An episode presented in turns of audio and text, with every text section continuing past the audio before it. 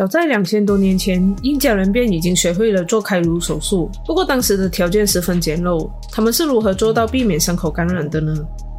？Hello，大家好，欢迎来到 Job 的思维成长记录。今天我们来聊聊关于印加文明和古代印加人的开颅手术。先做个声明啊，本期的内容均从网上搜寻和从书本中获得的啊。由于我不是专家，收集资料的时候或许会有疏漏或者错误，欢迎大家在评论区补充哦。印加文明、印加文明、玛雅文明和阿兹特克文明被称为印第安三大古老文明。在16世纪欧洲殖民者到达美洲之前，印加人是南美洲唯一的霸主。印加文明在南美洲西部，在中安第斯山区发展起来的一个著名的印第安古代文明。它的影响范围从哥伦比亚南部的安卡斯马约河，到南边智利中部的马乌莱河。全长四千八百公里，东西最宽处有五百公里，总面积达九百多万平方公里，人口超过一千万。根据考古学家的研究，上述的这广大地区是美洲最早出现农业的地区，时间大约在公元前八千年到公元前三千年，沿海地区的居民已经定居下来。到公元前两千年末，中安第十三区已经出现一系列古代文化中心。到公元前一千年中下期，发达的农业文化已经形成，奠定了印加文明的基础，并出现了阶级和国家的最早形式，这标志着文明开始形成。到了公元十世纪后半叶以后，中安第十三区出现了各种文化互相渗透和兼并的局面。印加人称印加帝国为塔万廷苏隆，意思为四方之地。苏隆是印加帝国的行政区划分位。印加帝国分为四个苏隆，他们的边界线在首都库斯科相交，因此塔万廷苏隆代表着一个含有四大部分的国家，即印加帝国。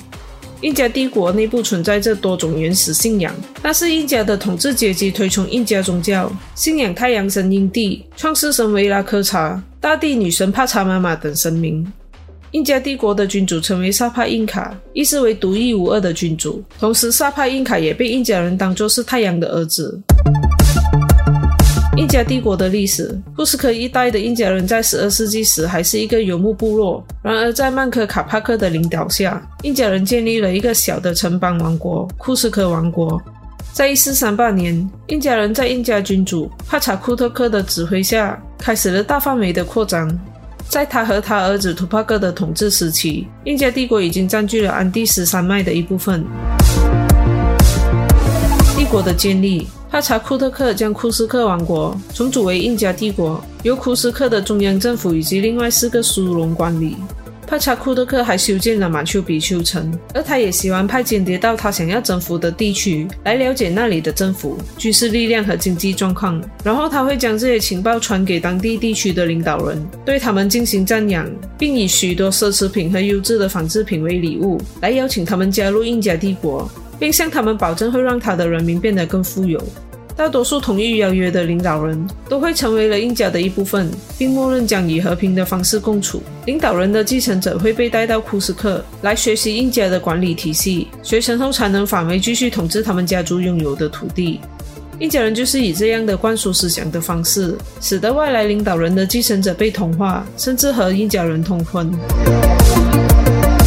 印加的扩张，由王储担任印加军队的最高统治者，是印加帝国的传统。在一四六三年，帕查库特克的儿子图帕克开始北上扩张，并在一四七一年，帕查库特克驾崩过后继续指挥扩张。他对外扩张的最大成就，既是征服了印加帝国唯一的劲敌——坐落在秘鲁沿海的奇怒王国。图帕克统治下的印加帝国扩张到现今的厄瓜多尔和哥伦比亚。图帕克的儿子瓦伊纳在先前印加帝国的领土的基础上，又额外占据了现今厄瓜多尔和秘鲁的部分地区。瓦伊纳的印加帝国领土包括了今天的秘鲁、玻利维亚、厄瓜多尔大部分和智利的北部和中部。印加帝国的南下扩张停止于马乌莱河战役，印加军队在当地受到了马普切人大范围的抵抗。印加人曾经向东去到亚马逊盆地，但是他们占领的土地在1527年被当地的苏瓦人占领了。在当时的印加帝国的领土南边抵达现今的阿根廷，北边抵达现今的哥伦比亚。印加帝国由各种语言、文化和民族组成，它的经济是完全建立在以物换物、收税以及奴隶的辛勤劳动的基础之上。西班牙的入侵。在一五一一年，巴拿马流传着一个关于南方黄金国度的传说。这个传说传到西班牙冒险家巴斯寇的耳中，他立刻启程到巴拿马。巴斯寇所带来的这群人是很贪婪的，他们的骚扰让当地的一名印第安酋长不胜其烦，便怂恿他们去更南边寻找他们梦寐以求的黄金。酋长告诉他们，在一个神秘的南方国度，黄金多到连日常生活的锅碗瓢盆都以黄金打造。但巴斯寇后来受到人陷害被处决，黄金梦无疑成真。直到十年之后的1522年，另一名西班牙探险者帕斯奎德安达国尔才开始首次向南方出发探险。安达国尔在旅行途中从印第安人那里听到更多详细的描述，因为他遇见的印第安人的地方在秘鲁河畔，所以秘鲁之名很快就被用来称呼这个人人垂涎的黄金国。而弗朗西斯科皮萨罗受到安达国尔所叙述的美好诱惑，决定去寻找这个秘鲁。在1526年。西班牙征服者在皮萨罗和他的兄弟带领下，从巴拿马南下，发现了印加帝国。皮萨罗随后受到西班牙皇帝批准征服这个地区。一五三二年，当他们回到秘鲁，两位印加帝国王位继承人阿塔瓦尔帕和瓦斯卡尔正在争夺王位，而传染性疾病天花已经大大削弱了这个帝国的国力。最后，阿塔瓦尔帕赢得了王位，成为印加人的萨帕印卡。而西班牙这边，皮萨罗根本没有什么千军万马，他的军队只有一百六十八人、一门大炮和二十七匹马。在这样的情况下，全副武装的西班牙骑兵，和还在使用比中古时代的欧洲还要落后的装备的印加军队相比，西班牙是具有相当大的优势的。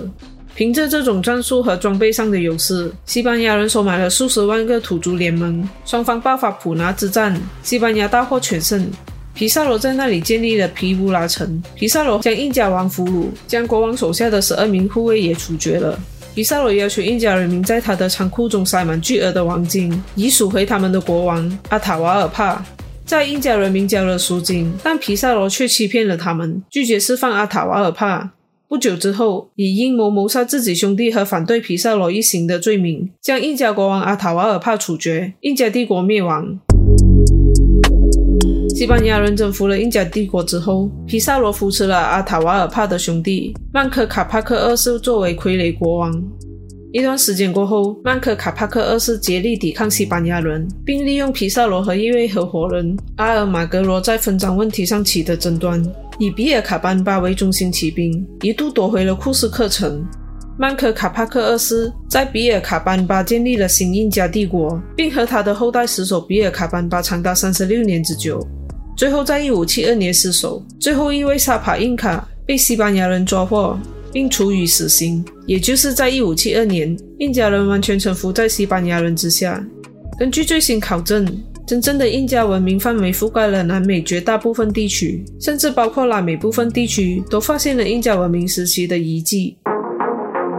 印加帝国的医学领域，印加帝国的农业发达。纺织和金属加工技艺高超，在制作陶艺技术、天文、历法和数学领域也拥有相当高的水准。但最令人称奇的是，他们的医学领域有着极高的成就。在秘鲁南部安帕塔山上，考古学家发现了一具保存完好的女性木乃伊，被现代的秘鲁人称为“我们最美丽的公主”乌安妮塔。根据考古的发现，在年约两千多年前的当时人们就已经能够实行脑外科手术了。在秘鲁的帕拉卡斯半岛的帕拉卡斯遗迹中，人们发现了五十多具男女木乃伊。根据判断，这些木乃伊都是印加文明时期的。而在那儿发现的木乃伊头盖骨中，都有人工挖开的矩形切口。专家根据对发掘出的颅骨切口的观察，发现这种矩形切口是在头骨局部划出沟痕，越切越深，直到这块骨头可以拿下来。根据其他状况综合判断，其中有进行过脑外科手术的痕迹。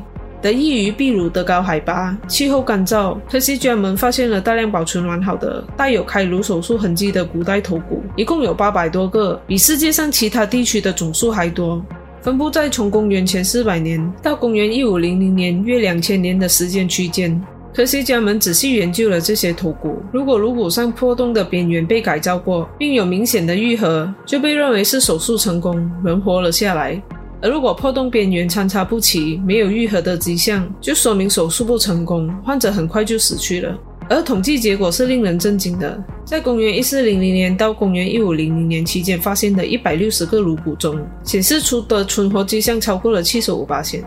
而在公元一千年到公元一千四百年间发现的四百二十一个头骨中，存活率也达到了五十三八千。即使是两千多年前，从公元前四百年到公元前两百年之间的五十九个颅骨，也有大概四十八千的患者存活了下来。在现代医学出现之前，古印加人凭借这简单的工具，能够实行如此先进的、成功率如此高的脑外科手术，实在是匪夷所思的事情。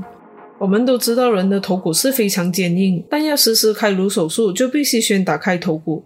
而且不能对脑组织有任何损害，否则病人的生命将受到威胁。在现代医学技术和设备发达的条件下，开颅手术也不是一件容易的事情。